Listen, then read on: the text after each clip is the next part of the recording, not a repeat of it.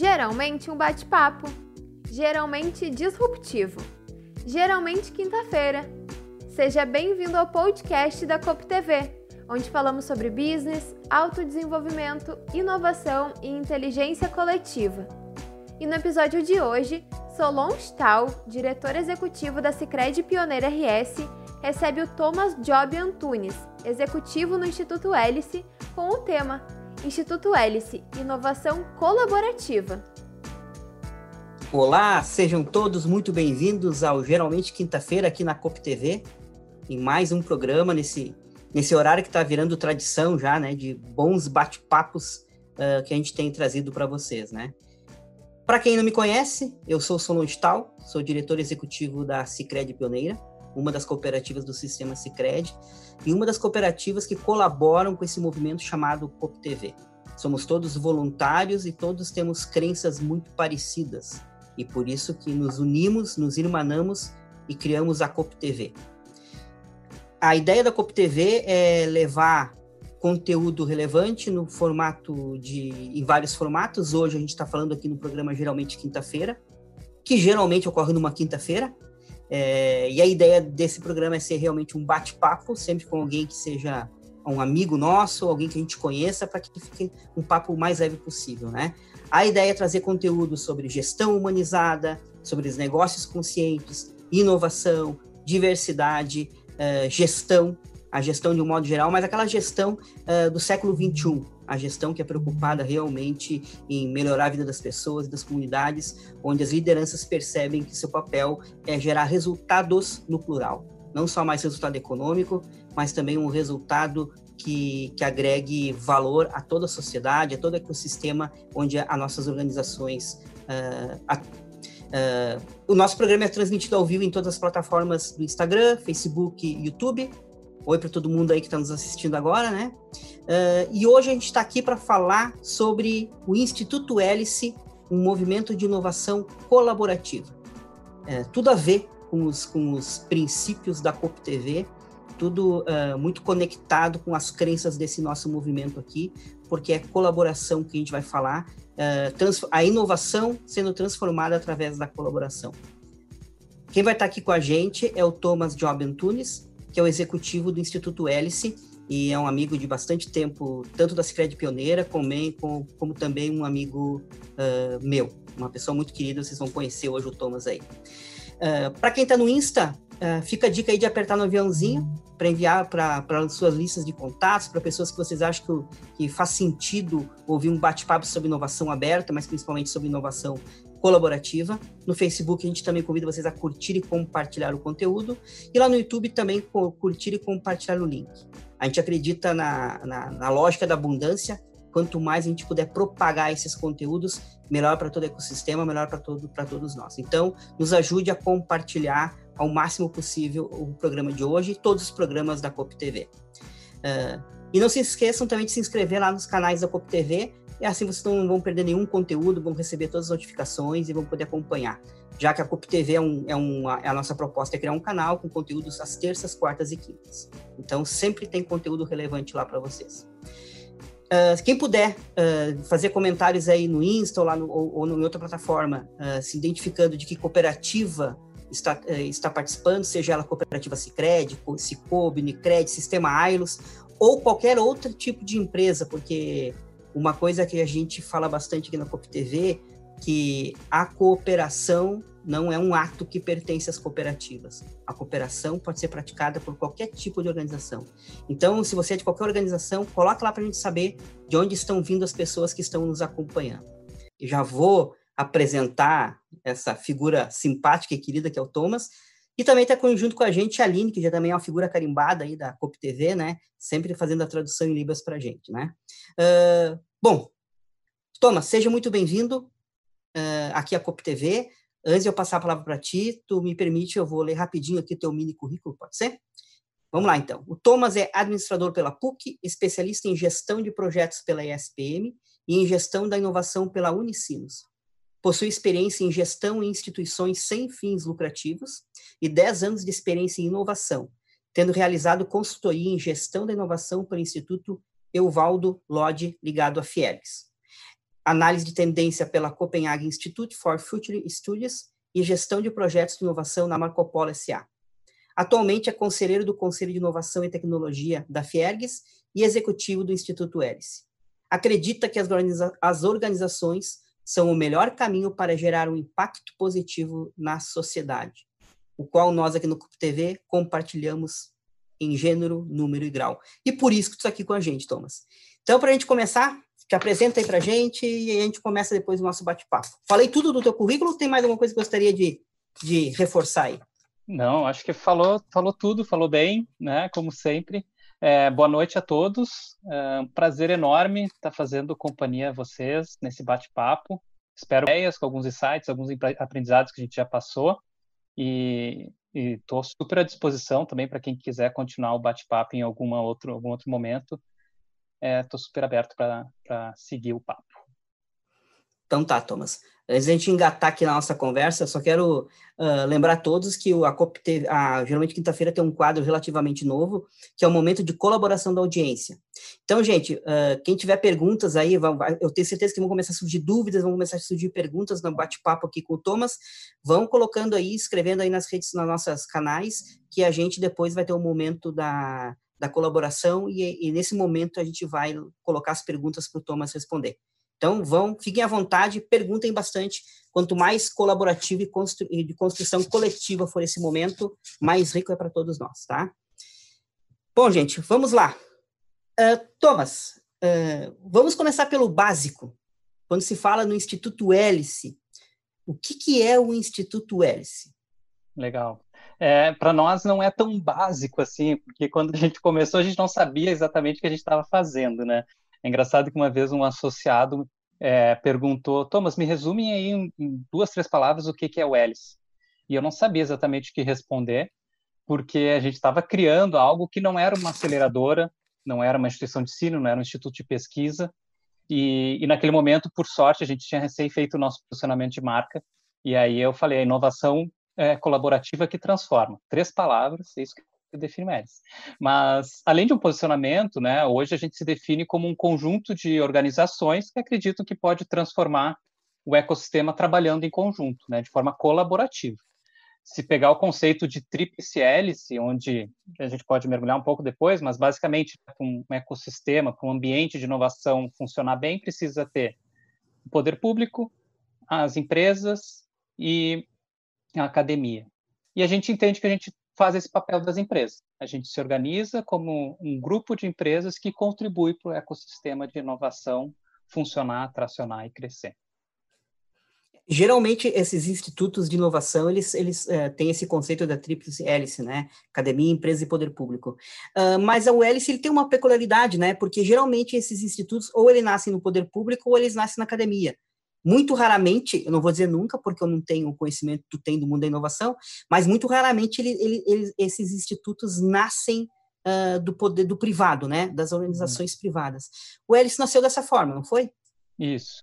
É, a gente vê experiências né, super sucedidas, pegar o Vale do Silício, Israel, é, China também, né? A, a, o, normalmente a academia tem uma preponderância, se for pegar também uh, Santa Catarina, que tem ótimos exemplos, academia puxa muito essa discussão, é o ambiente de nascedouro de inovação, o poder público também, por interesses públicos, e no nosso caso, na nossa particularidade, foi puxado é, pelas empresas. Talvez é, um pouco consequência da própria região, né? Está acostumada com empreendedorismo, né? Aqui a gente tem uma veia empreendedora muito forte, mas é, acabou nascendo de, da, da, experiência de quatro empresas que queriam trabalhar juntas essa, claro, cada uma, né, para se pegar aí um pós-crise ali de 2016, eh, teve muitas mudanças acontecendo e nesse período de amadurecimento das empresas como um todo, cada vez mais a inovação tem se tornado uma estratégia de transformação do negócio, uma estratégia de negócio eh, central de negócio, né?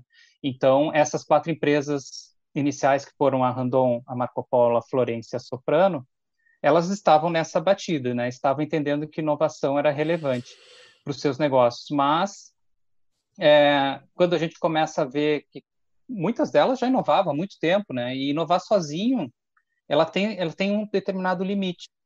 Então, uh, em conjunto, as quatro se colocaram numa posição de experimentar, fazer uma conexão com startups. Então, identificar dores que fossem comuns a elas e necessariamente se conectar a startups, ou seja, um exercício de inovação aberta. Parar de inovar só dentro de casa, mas olhar para os seus vizinhos e, em conjunto, atuar de forma colaborativa e buscar soluções de startup. Esse foi um primeiro exercício. E aí, quando a gente viu que esse exercício deu certo, e que ele não foi fácil, mas que ele deu certo, deu resultados muito legais, uh, se decidiu dar um segundo passo, daí sim de estruturar o Instituto em 2019, daí uh, passando aí para uma constituição jurídica, né, ter pessoas dedicadas para o Instituto, processos uh, também estruturados, né.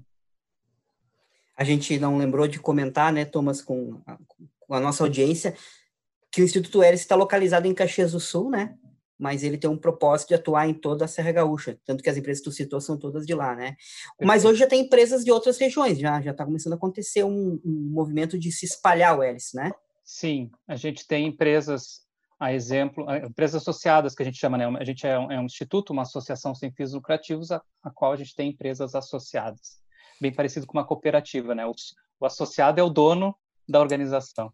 E Uh, a gente começou com as empresas da Serra e hoje a gente tem, por exemplo, como associada a ThyssenKrupp, que atua em Porto Alegre, e a John Deere, que é a unidade de Montenegro que participa ativamente conosco. É, mas o que é, talvez seja uma pergunta que venha por consequência, bom, como que ele surge na Serra, quer trabalhar o ecossistema da Serra e tem empresas de fora, né? Isso uhum. já, já posso antecipar e também não foi uma resposta fácil que a gente para a gente chegar, mas a gente, hoje a gente tem por definição três objetivos para o Hélice. O primeiro é contribuir pra, com as empresas para que elas cresçam a partir de inovação aberta. Então, a gente estrutura processos, faz processo de conexão, dá capacitação, enfim. É, o segundo é que, que, se der certo primeiro, né, se as empresas realmente crescerem a partir da inovação, a gente acredita que isso repercute numa mudança cultural onde as empresas atuam. Então, as pessoas vão começar a questionar o seu modelo de negócio, essa forma de, de se formar, de estudar, é, a forma de fazer negócio. E também, num terceiro momento, que é um objetivo do Hélice, é atrair reter talentos aqui na região da Serra.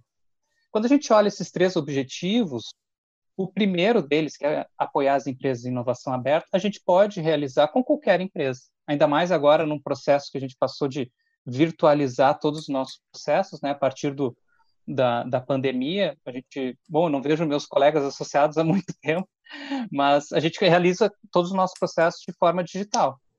Então, praticamente empresa de qualquer região pode é, realizando esses processos de inovação aberta, mas sabendo que isso vai repercutir na Serra Gaúcha. Né? Então, se tudo der certo num processo de inovação aberta, de forma colaborativa, ah, consequentemente, a cultura da região da Serra Gaúcha ela vai mudar e também a, a, a, atração e retenção de talentos também vai, vai ter um impacto, né? Então, é, é, com esses nossos associados, a gente tem isso muito claro. A gente faz todo o esforço para contribuir para o crescimento e, e, estruturar os processos de, de, inovação aberta, sabendo que possivelmente, né, se todo esse nosso conceito estiver certo, isso vai repercutir na Serra Gaúcha. Perfeito. Uh, deixa eu retomar lá no início ainda da constituição do Hélice, porque é uma coisa que é, é, é, me chama bastante atenção o fato de ser um movimento muito diferente dos demais por ter nascido das organizações privadas, né? Isso, isso é realmente uh, diferente, né? Talvez até inédito. Uh, qual é a principal fortaleza que tu vê em relação a outros movimentos tão bem sucedidos quanto o Hélice. Então, nós temos que fazer nenhuma comparação aqui, Thomas, de qual, de qual a, metodologia para se iniciar é melhor, se pela academia, se pelo poder público ou pela organização uh, privada. Mas no caso do Hélice, que foi pelo privado, que fortaleza ou fortalezas, mas uma pelo menos que me diz assim, ó, isto é um diferencial do Hélice por ter nascido uh, nas empresas privadas. Né? Tu, tem, tu tem a leitura de algo que seja uma fortaleza nesse sentido? É, sim, é, sim, eu acho que poderia refletir mais sobre essa resposta, mas é uma coisa que a gente vivencia é um efeito naturalmente econômico. Quando as empresas se posicionam numa posição de abertura, ou seja, eu não vou fazer tudo dentro de casa, eu não vou fazer tudo sozinho, eu vou buscar parceiros, ela começa a mexer com a economia. É muito comum o vício de grandes empresas de, bom, tem algum problema para ser resolvido, algum sistema para ser desenvolvido, algum produto para ser desenvolvido, ele junta suas equipes e acaba uhum. realizando isso internamente. Quando ela faz o ato de, não, eu não, eu não sou o melhor nisso e eu vou buscar um parceiro ou mais de um que vai me ajudar a, a, nesse empreendimento, né? Uh, ele se abre e isso acaba gerando a atração de um novo parceiro, que ele pode ser da região, pode ser de fora, mas ele acaba é, tendo satélites, né, girando sobre a, a sua empresa. E isso naturalmente repercute na economia, porque acaba contratando uma empresa, aquela empresa vai contratar mais pessoas, que vai, se ela não é da, de, da região, ela vai vir para a região. Essa região ela vai começar a ter novas competências instaladas que ela pode começar a fornecer para outra empresa. Então, quando a gente faz esse exercício de, por exemplo, conectar com uma startup, é, quando essa startup se liga a uma das empresas, ela tem um grande potencial de se ligar com as demais, ela tem um grande potencial de começar a, a se desenvolver na região junto à academia e que é um grande objetivo nosso, a, a, a gerar notas fiscais novas aqui na região. Então, se a gente Show. consegue atrair essa empresa e ter o seu CNPJ aqui, a gente começa a ter uma nova geração de riqueza. Uhum. E isso é muito significativo, porque se a gente for enxergar a nossa matriz econômica, basicamente industrial aqui na região, e também metal mecânica, a gente não tem certeza se daqui 15 anos isso vai sustentar a região. Certo. Se a gente começa a gerar 0,001% de PIB da região a partir de novos negócios voltados principalmente em tecnologia, que é o que é a grande parte do que a gente fala, seja software, hardware, enfim, qualquer tipo de tecnologia, bios, biossegurança, né, biotecnologia, nanotecnologia, qualquer uma das tecnologias, mas são tecnologias com grande potencial de futuro, a, a região começa a mudar a sua matriz econômica. Se a gente faz isso em escala, a gente começa a substituir a, o PIB da região. Claro que isso é um esforço hercúleo, né? Mas quando a uhum. gente começa pela iniciativa privada, voltando à tua pergunta, é, isso tem um desdobramento muito interessante. E isso a gente é piamente, assim, é a nossa crença e a gente quer um momento conseguir mensurar qual é o PIB que a gente está conseguindo gerar a partir de novos negócios. Ótimo, talvez esse, esse talvez seja no futuro o grande propósito do Hélice, né? Uh, gerar riqueza local, trazer, atrair talentos e tudo mais, né? Uh, eu ainda quero explorar um pouco mais a, a, a, constituição do hélice, porque o hélice também tem mais uma característica importante que é a diversidade do, do, do, do dos segmentos né, dentro do Hélice. Né? A Cicred Pioneira, inclusive, é uma das associadas do Hélice, né, setor de serviços, tem o SSI de, de, de saúde complementar do Grupo Randon, tem Gigantes, Randon, Marco Polo, Florence, tem Lojas Colombo, que é varejo, tem Thyssen Elevadores, tem John Deere, ou seja, existe uma gama muito grande de empresas diferentes. A gente sabe, é uma pergunta óbvia, né, uh, de que a diversidade é um fator uh, muito uh, propulsor de inovação, né? É, tu percebe isso na prática porque a gente lê muito sobre teoria, a gente lê muita matéria, a gente lê muito artigo, a gente vê muito guru da inovação falando sobre inovação e, e como a diversidade pode impulsionar. Thomas, tu vive isso na prática todo dia há dois anos. A diversidade uhum. realmente é uma riqueza para a inovação? Sem dúvida, não, isso é, é, é inquestionável. Né? E a gente vê hoje que não existe mais tende a não existir mais essa limitação de segmentos, né? Uma indústria, ela está é, cada vez mais buscando serviço, os serviços estão buscando cada vez mais desenvolver a sua cadeia para chegar está cada vez mais próximo uhum. ao usuário, né? E, uh, o varejo também está uh, é, explorando outras formas de, de, de, de, comércio e até de conexão e geração de produtos, muitas vezes. Então, a, essa lógica de segmentos ele já não faz mais sentido, ainda bem, né? Porque a gente consegue ter oportunidade de ter especialistas em algumas áreas trocando sobre o mesmo assunto. Vamos trazer aí o assunto finanças, né? Análise de crédito. Como é que uma, uma indústria como a Soprano, que tem muitos varejistas, faz análise de crédito e quanto a, a própria Sicredi, que é um, uma instituição financeira que é especialista nisso, e uma Colombo, que é varejista e está né, com um público enorme também de, uhum. de, de, fazendo análise de crédito. é, a riqueza dessa discussão ela é, ela, é, ela é incrível, porque tem uma multiplicidade de pontos de vista que possivelmente sozinho, possivelmente não, eu arrisco dizer que uhum. sozinho jamais conseguiria atingir, né? Perfeito, perfeito. Tu, quando tu estava comentando ali sobre a, as quatro empresas que iniciaram o Hélice, tu falou uma coisa, tu não usou essa palavra, mas eu, eu traduzi a palavra humildade dessas uhum. organizações ao reconhecerem que fazer sozinhas internamente, elas talvez tinham, como tu disse, tem um limite para fazer isso internamente, né? Uh, e hoje tu vê essas empresas sentarem juntas na mesa do hélice tomando decisões, né? Hoje isso tudo parece, me permita dizer, hoje parece tudo isso muito fácil natural. Lá no início, quais foram as principais barreiras para fazer esses gigantes sentarem juntos, terem pelo menos a mesma visão do que esperavam do Instituto Hélice, né? Quais, quais uhum. foram as principais barreiras para eles sentarem na mesa e se olharem olho no olho, não terem segredos industriais, não se esconderem coisas, compartilhar resultados e riscos, inclusive, né? Sim. Olha, eu, eu, eu não participei ativamente na criação, mas uh, o que perdura, né? A gente tem lastros do, do, do começo que, que nos faz chegar a essa resposta. É, é um exercício de, de migração de forma de pensar. A gente costuma dizer que aqui na Serra, principalmente, eu acho que isso é mais latente. Eu sou de Porto Alegre e, e consigo vi, ver isso, né? Vivi em Porto Alegre, nasci em Porto Alegre e hoje moro em, em Caxias do Sul. Mas a coisa do, do, do, gringo sempre foi uma competição de vizinhos, né? Então, o vizinho ah, parou a grama, ele vai querer parar a grama. Ele, trocou, ele pintou a casa, ele vai querer pintar a casa para ser mais bonito. Ele trocou o carro, quer trocar o carro.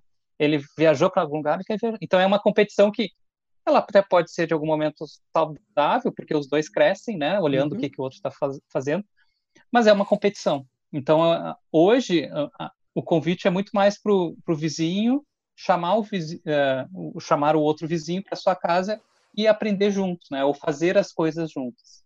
É, o que, que eu quero dizer? O principal obstáculo talvez tenha sido é, essa troca de mentalidade de um mindset de competição para um mindset de colaboração, por mais que não fossem necessariamente do mesmo segmento, né? Uhum.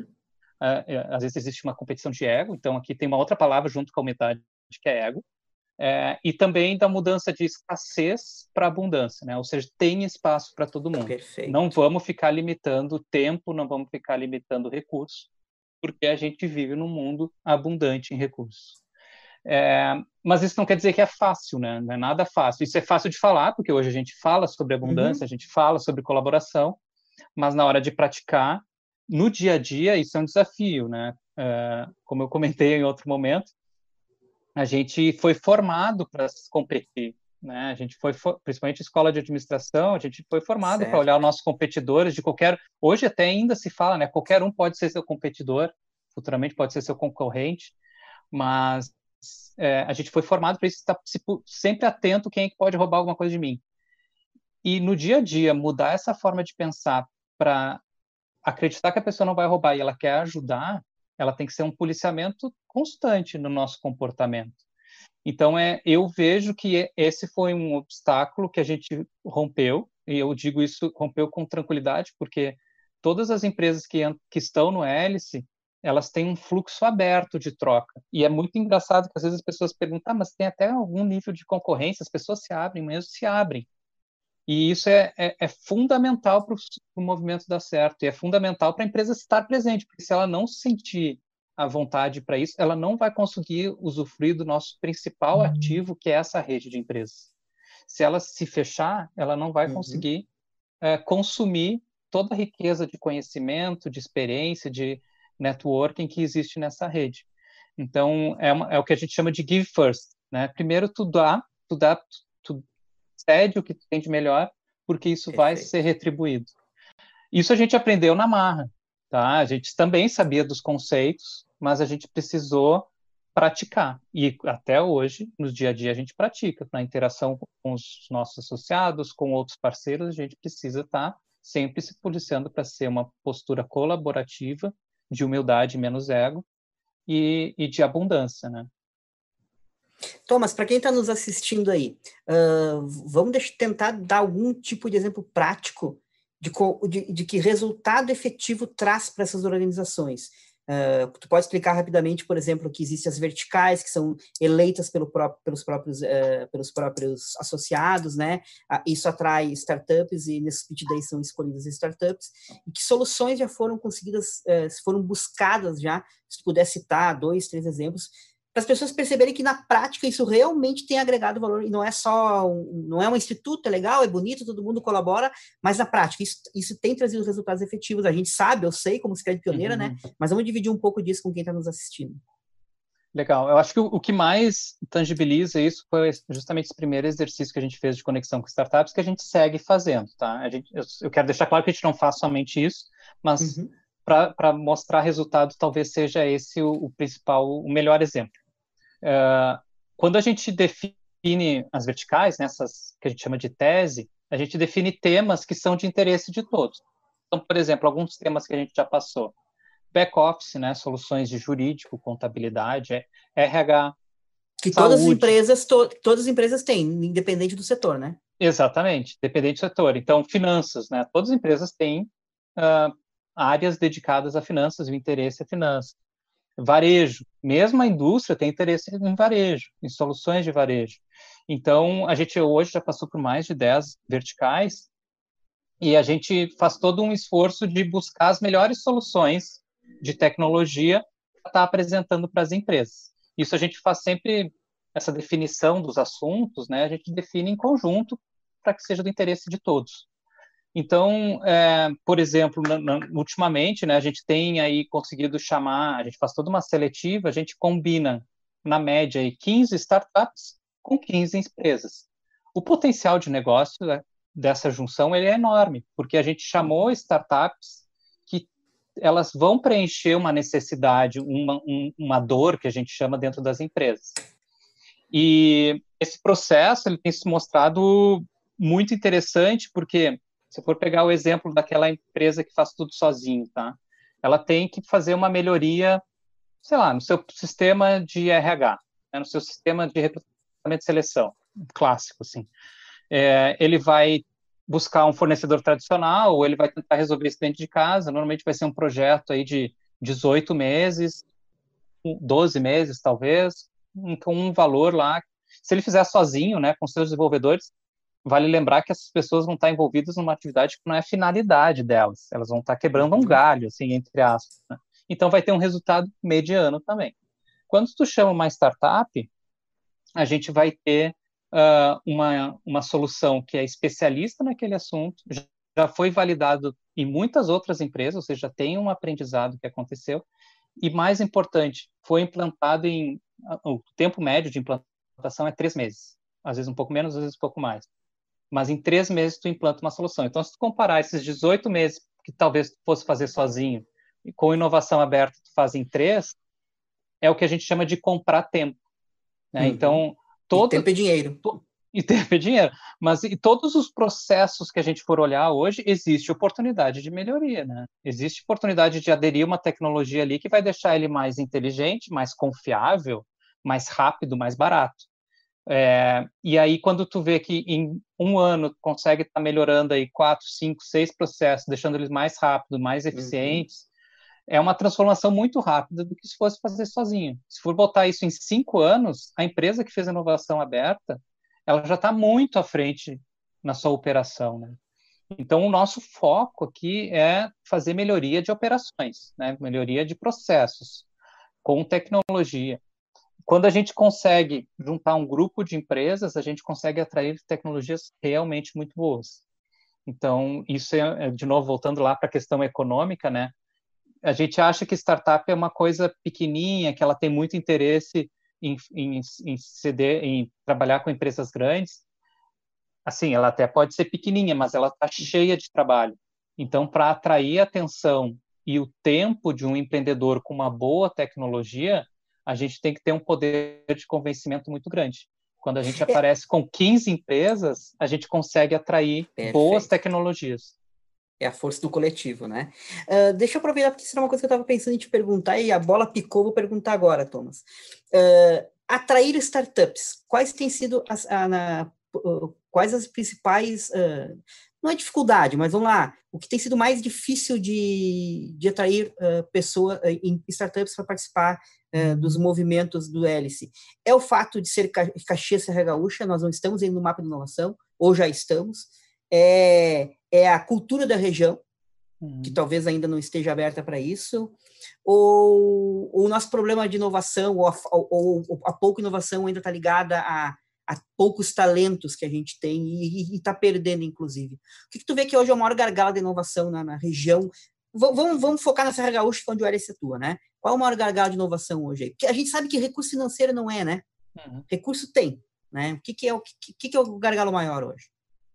Olha, é, aqui é um tema bem amplo, tá? Então, assim, uh, capacidade de, de atrair as startups mais interessantes ela passa assim por ter um grupo de empresas abertas, ou várias empresas abertas, ou ser reconhecido como uma região que tem empresas abertas. Naquela primeira experiência que eu citei, que foi em 2018, a gente contactou 15 startups e a gente foi buscar o feedback delas depois.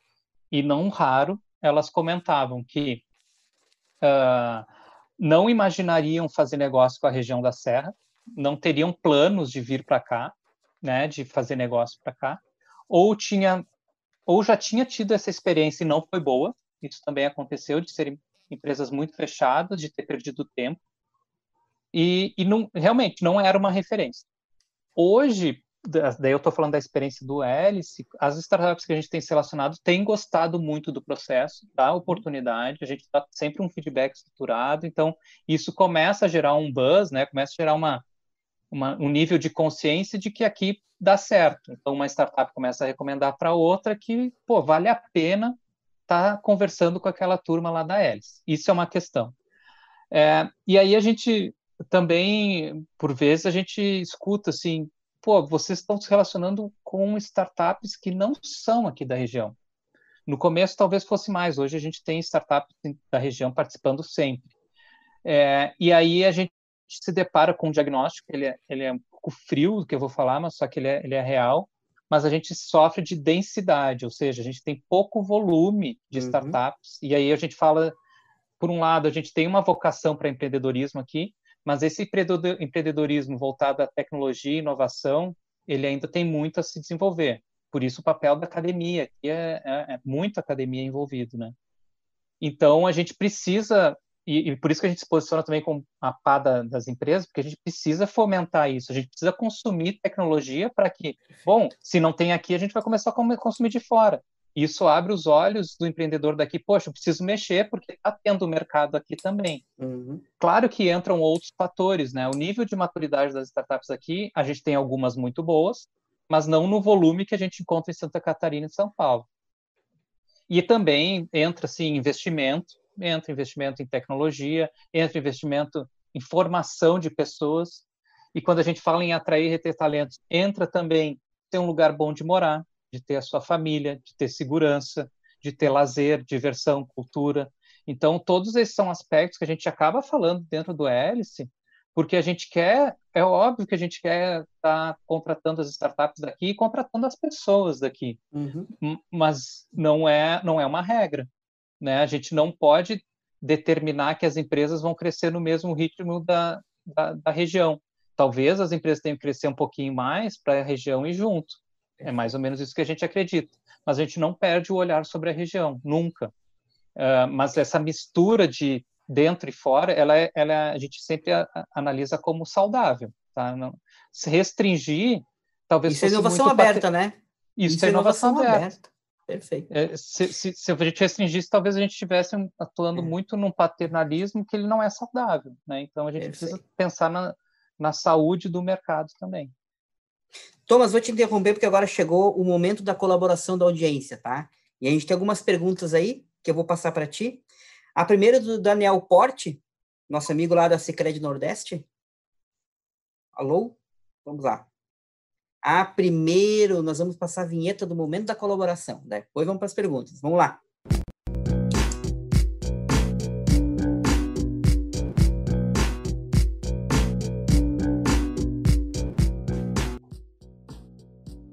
Vamos lá, Thomas, então. Primeira pergunta. Daniel Porte, que é nosso amigo lá da Cidade Nordeste. como criar o interesse das empresas da região a aderirem a plataformas de inovação colaborativas. E já vou conectar uma outra perguntinha para ti, se, o, se, o se esse modelo do LCE pode ser replicável a outras regiões também, né? Uhum. Ótimo, a gente já se deparou com essas trocas de experiência assim, com outras regiões, é, e sim, definitivamente ele é replicável. Ele passa por algumas coisas que a gente já falou aqui, é, inevitáveis, que é o mindset, a forma de pensar. As pessoas têm que estar abertas a experimentar essa forma de pensar. E engajamento de liderança. Aqui eu agradeço todos os dias o grupo de líderes que a gente tem aqui entre associados e mantenedoras, porque eles estão engajados. Aqui o Solon, um, uma, uma comprovação disso, em, em, em estar atuante dentro dos processos que a gente propõe. Mas, de forma prática, o que eu sugeriria né, é, é tem um foco bastante grande no resultado de curto prazo. Tá? Hum, a gente precisa, é o que a gente chama de vitórias de curto prazo, né? os quick wins. Faz processos que comecem a gerar resultado para gerar credibilidade. Então, a partir da credibilidade, começa a gerar convencimento. E, e, isso foi exatamente o que a gente passou na, primeira, na nossa primeira experiência que eu comentei lá. Né? Foram quatro empresas com 15 startups, deu resultado. Isso credencia para dar um próximo passo. Se a gente vende um sonho muito distante, muito irreal, né, longe da, da, da realidade, ele se torna diferente, difícil de ter engajamento. E engajamento Perfeito. é chave para dar certo. Perfeito. Mais uma pergunta. Luiz César, acho que é o Luiz, diretor aqui da cooperativa, tá? Aqui da Cidade Pioneira. Quais são os fatores críticos de sucesso da alta liderança? Tu acabou de falar de liderança, né? Das empresas associadas do Hélice. Quais são as competências necessárias para este líder de inovação? Uau!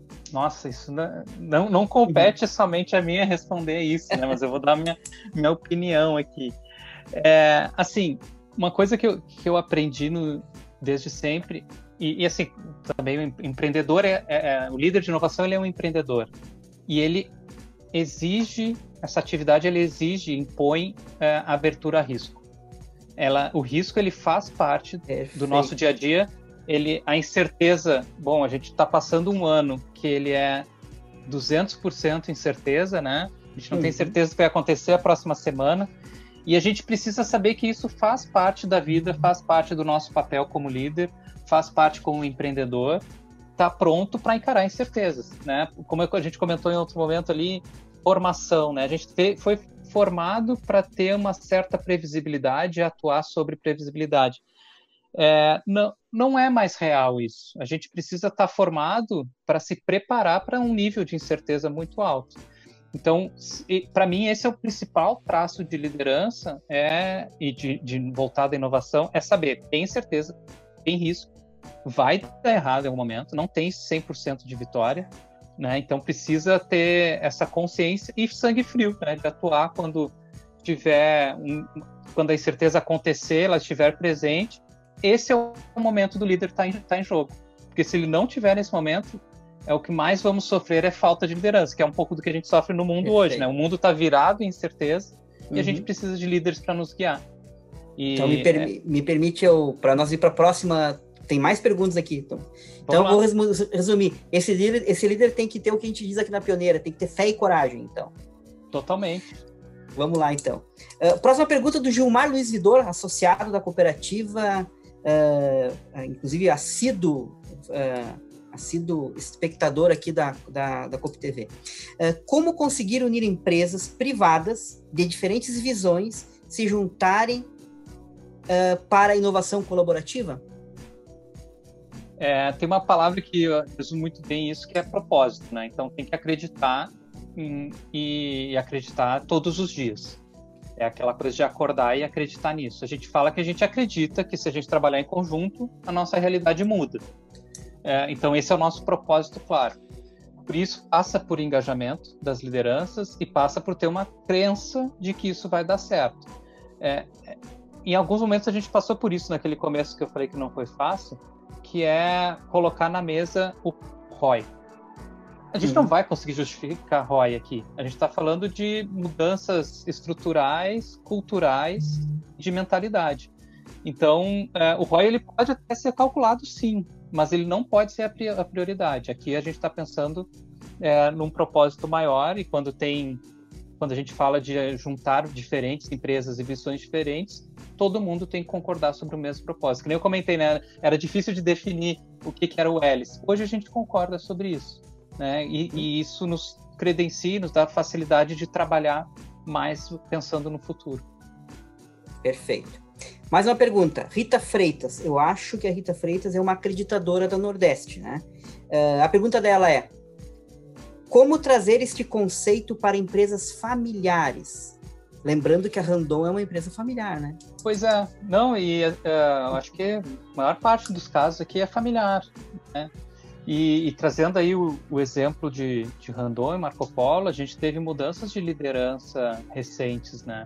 E isso é, só credencia a importância da, da, da empresa familiar. Eu, eu, acredito que a empresa familiar ela tem muito mais o envolvimento com a comunidade e essa preocupação com o propósito que a gente estava falando, né, de mudança cultural, mudança da região. Porque se não uhum. fosse uma empresa familiar, talvez ela nem estivesse aqui. Né? Então, uh, eu, eu, eu, acredito muito é, que as empresas familiares ela têm esse compromisso com a região e esse, essa, esse ela, essa ligação que acaba tornando o engajamento maior. Perfeito. Mais uma pergunta. Felipe Flash, que é diretor da Ladescred Nordeste. Uh, como inspirar as empresas locais na transição da competição para a inovação coletiva? É, eu sou um pouco pragmático nisso. Eu acho que tem que mostrar resultados, né? Foi um pouco do que a gente falou aqui, do, das vitórias de curto prazo. É, mas também tem que acreditar. Uma coisa que a gente comenta é, no começo do Hélice, principalmente, a gente fala assim, quem, quem que a gente vai convidar para fazer parte, ou quem, como que a gente vai dizer sim e não para uma empresa que quer fazer parte do Hélice? Que critério que a gente vai utilizar? E informalmente nosso critério é tem que ser cabeça boa. e mas cabeça boa é uma é cabeça critério, boa. Né? o que é uma cabeça boa? Não tinha é. como responder isso, mas entre nós a gente não. Tem que ser uma pessoa que entende o que a gente está falando, né, tem que, é, que compreende o impacto que isso pode gerar, porque se a gente tiver que convencer que inovação ela é importante, tem muito passo para ter dado, tem muito saliva para ser gasta e tem muito esforço para fazer ainda, sabe? Então, o convencimento ele é um, ele está proporcional à maturidade da empresa com inovação. Inclusive, esse é um dos pontos que a gente mensura no Elis, né? Qual é o nível de maturidade da empresa? E isso uhum. é, dá tranquilidade de entrar jogando, de entrar fazendo o uso da, da estrutura do hélice da melhor forma. Se a gente tiver ainda que convencer, daí é um trabalho muito grande. Mas eu acredito, né, como a gente comentou ali, eu estou há 10 anos nesse mercado de inovação. Já é muito diferente do que foi há três anos atrás. Hoje, com tantas incertezas que a gente tem passado e, e crise após crise, é, a, a, inovação ela, ela deve ser uma estratégia da empresa. Não, não tem mais espaço para não ser inovação. Né? Então, a, a, empresa que não está engajada em ter processo de inovação pode ser fechada, mas que entender que ela tem que se adaptar, tem que se reinventar, ela, ela não, não, não é sustentável a longo prazo. Perfeito. Thomas, a gente vai fechar aqui então agora o nosso momento da colaboração da audiência. Te agradece bastante as perguntas que foram enviadas. Uh, perguntas que ficaram pendentes, depois o Thomas trabalha até meia-noite e responde, né, Thomas? Tá bom? Não, não tem nenhum. então tá. Uh, vamos dar continuidade aqui ao nosso bate-papo, que eu tenho mais algumas questões para te trazer legais. Uma que é uma pergunta óbvia uh, de se perguntar, mas uh, cada vez que eu pergunto isso para uma pessoa, ela me dá uma resposta diferente, apesar de ser uma pergunta padrão. Uhum. mas a riqueza está exatamente no fato de cada resposta ser diferente porque eu acho que não pode ser padrão mesmo, né? Então eu queria ouvir do Thomas, que está há 10 anos militando na inovação, que está à frente de um instituto que tem ganhado importância, inclusive estadual, né? Tá para dividir com a audiência aqui, que o Instituto Elis foi convidado pelas, pelo governo do estado a replicar esse modelo em todo o estado do Rio Grande do Sul, né, Elis? Né, Thomas? Vocês vão viajar o estado inteiro explicando como instituir institutos de inovação pelo estado todo, né? Uh, então a pergunta é: o que, que é inovação para o Thomas? Porque se a gente não entende o que é inovação, a gente não faz inovação, né? Sim. É, nossa, eu acho essa, é, essa pergunta uma sacanagem, som. porque ela não é fácil de responder. Mas enfim, vamos lá. Eu, eu, eu, eu tenho vários conceitos, enfim, tudo mais. Eu estou aqui me, me, ganhando tempo, né? Mas tem a, a palavra que, que, eu acho que define. Eu não quero é os conceitos, eu quero a tua opinião. Isso. É, o que eu acredito é a quebra de paradigma. Tá? inovação ela tem que passar por quebra de paradigma. E a gente vive muitos paradigmas, eles estão loucos para serem quebrados. Então, quando a gente fala de mentalidade, né, de mindset, de cultura, é, é ter essa, essa, essa abordagem, essa, essa cama pronta para fazer a mudança de paradigma, né? Então a gente precisa de pessoas provocando essas mudanças. E isso que mais me encanta, assim, quando a gente fala com um empreendedor, com um líder dentro de uma empresa, ele está louco para quebrar um paradigma. Ele não está satisfeito com as regras como elas são ou com as definições que a sociedade está ou o mercado impõe a aquele negócio. Então passa, para mim o, o, mais legal é quando eu vejo assim, todo mundo fazia assim e ele resolveu ir lá e fazer de outra forma e deu certo. Uhum. Então essa quebra de paradigma para mim é, é, o, é, o, que mais me encanta dentro de inovação. Perfeito. Uh, a COP TV, até te expliquei antes no início, antes de começar aqui o programa, né, Thomas, que a COP TV ela não, ela não tem um escopo fechado só em cooperativas, né? Uh, na verdade, a gente quer levar conteúdo para qualquer organização que acredita na cooperação e na colaboração, né? Então, não precisa ser necessariamente uma cooperativa. Mas como a nossa audiência tem muitas cooperativas, quero te fazer uma, uma pergunta que tem uma relação direta com cooperativa, ou até uma associação, ou até um sindicato, ou um instituto como a UELS, né? Uh, a inovação, por princípio e definição, é sempre centrada no usuário, né? Porque ela tem que resolver a dor de alguém. Senão, não é... E, e gerar valor para essa, essa pessoa, ou para essa dor aí, para essa, essa empresa, né? Nas cooperativas, uh, o usuário também é dono do negócio. Ele não é só usuário, ele também é dono do negócio. E inovação é centrada no usuário. Na tua opinião, isto muda a forma de fazer inovação quando se é uma cooperativa? Numa cooperativa, inovação é diferente, porque aqui a gente está lidando com o usuário que tem uma dor a ser resolvida, mas também é dono e dono do capital, inclusive, da cooperativa? Eu, eu, acredito, eu acredito que não tem nenhum obstáculo nisso. É, eu acho que reforça a importância do, do, do cooperado, né? E é, é, isso a gente passa aqui no Elis também. O cooperado, ele, ele, ou associado, no caso, ele, ele é dono do negócio e a participação dele e o interesse no negócio faz com que o negócio cresça. O engajamento dele faz com que o negócio cresça. Então, normalmente, se for pegar fora da, da cooperativa, né? Um, um obstáculo costuma ser o acesso a esse usuário. Né? Às vezes o, o usuário está distante, a empresa não conhece aquele usuário uh, propriamente. Quando tu está numa cooperativa e o teu usuário ele, ele, é o dono, tu conhece ele muito bem, ou pelo menos deveria, uhum. né? E aí já, já é um, por definição, a cooperativa ela já está focada no usuário. Eu acho que não muda a forma, acho que só reforça. E, e, eu gosto muito do modelo de cooperativa, talvez por esse, esse seja um motivo, porque ela, ela tem um, ela visa criar um ciclo vicioso, né, um virtuoso de crescimento, porque quem está envolvido deseja o crescimento, quem executa deseja o crescimento.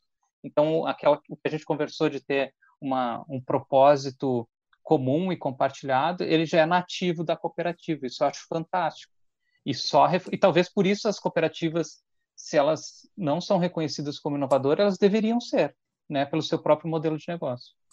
É, talvez o próprio modelo já seja, seja um modelo, apesar de antigo, né? Uh, uhum. Ele talvez seja um modelo uh, inovador por excelência, né?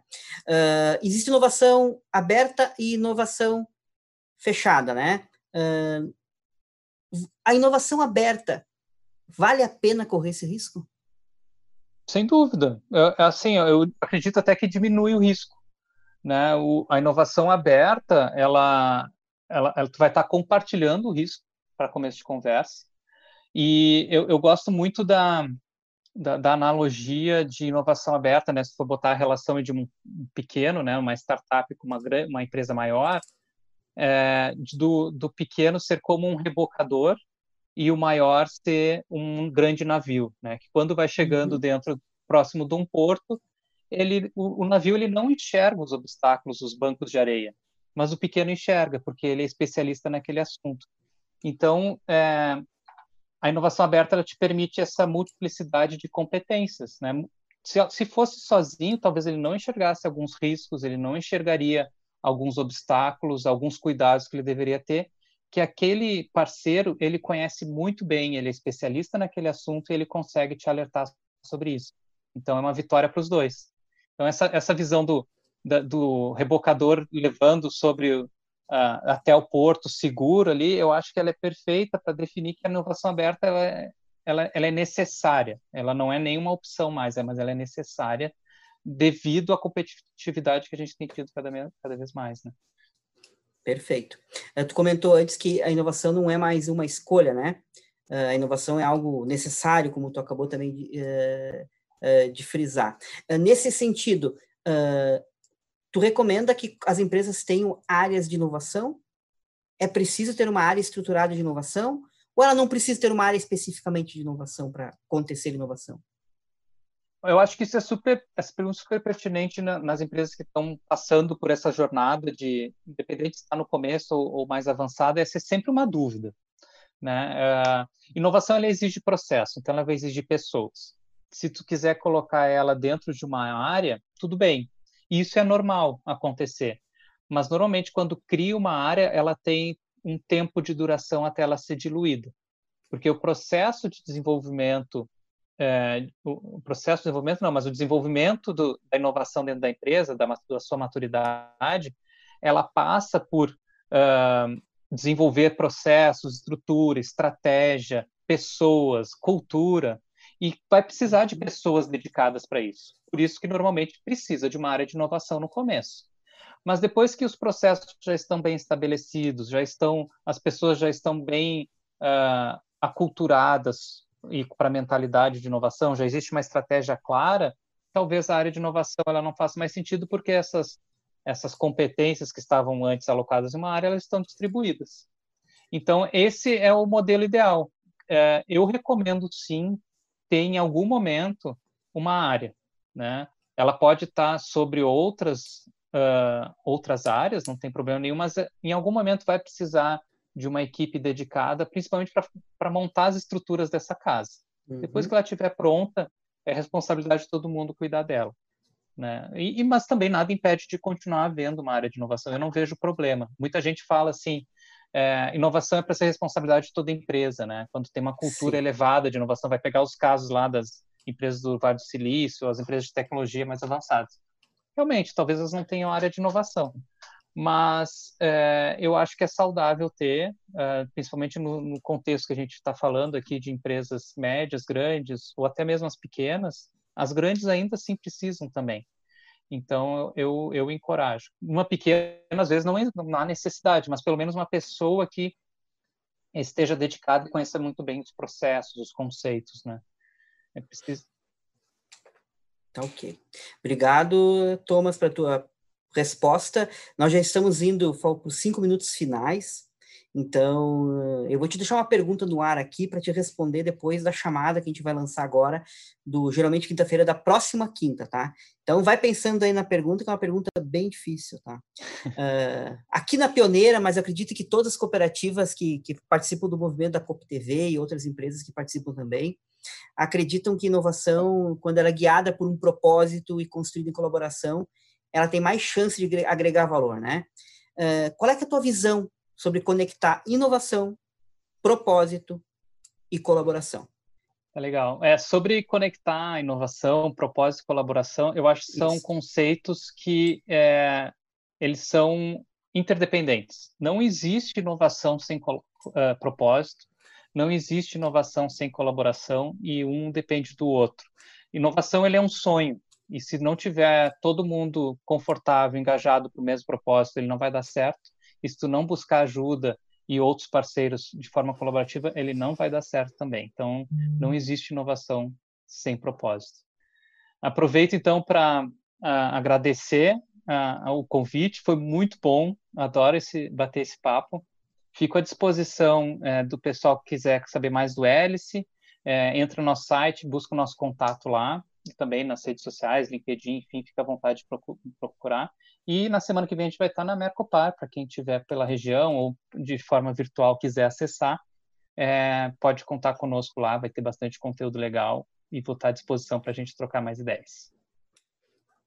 Então tá. Uh, temos só 30 segundos, então, Thomas, muito obrigado. Obrigado de coração por contribuir com a gente aqui de forma, uh, de forma voluntária, né? Uh, trazendo conteúdo relevante, e acho que quem assistiu a live percebeu que está conectado diretamente o que a COP TV acredita, é, colaboração, inovação, negócios conscientes, melhorar a vida das pessoas e das comunidades, né? Obrigado também, Aline, por mais um espetáculo aqui que deu para a gente na, na tradução de Libras. Obrigado, gente, pela audiência. Quinta que vem a gente volta aqui de novo com mais conteúdo relevante. Um abraço a todos.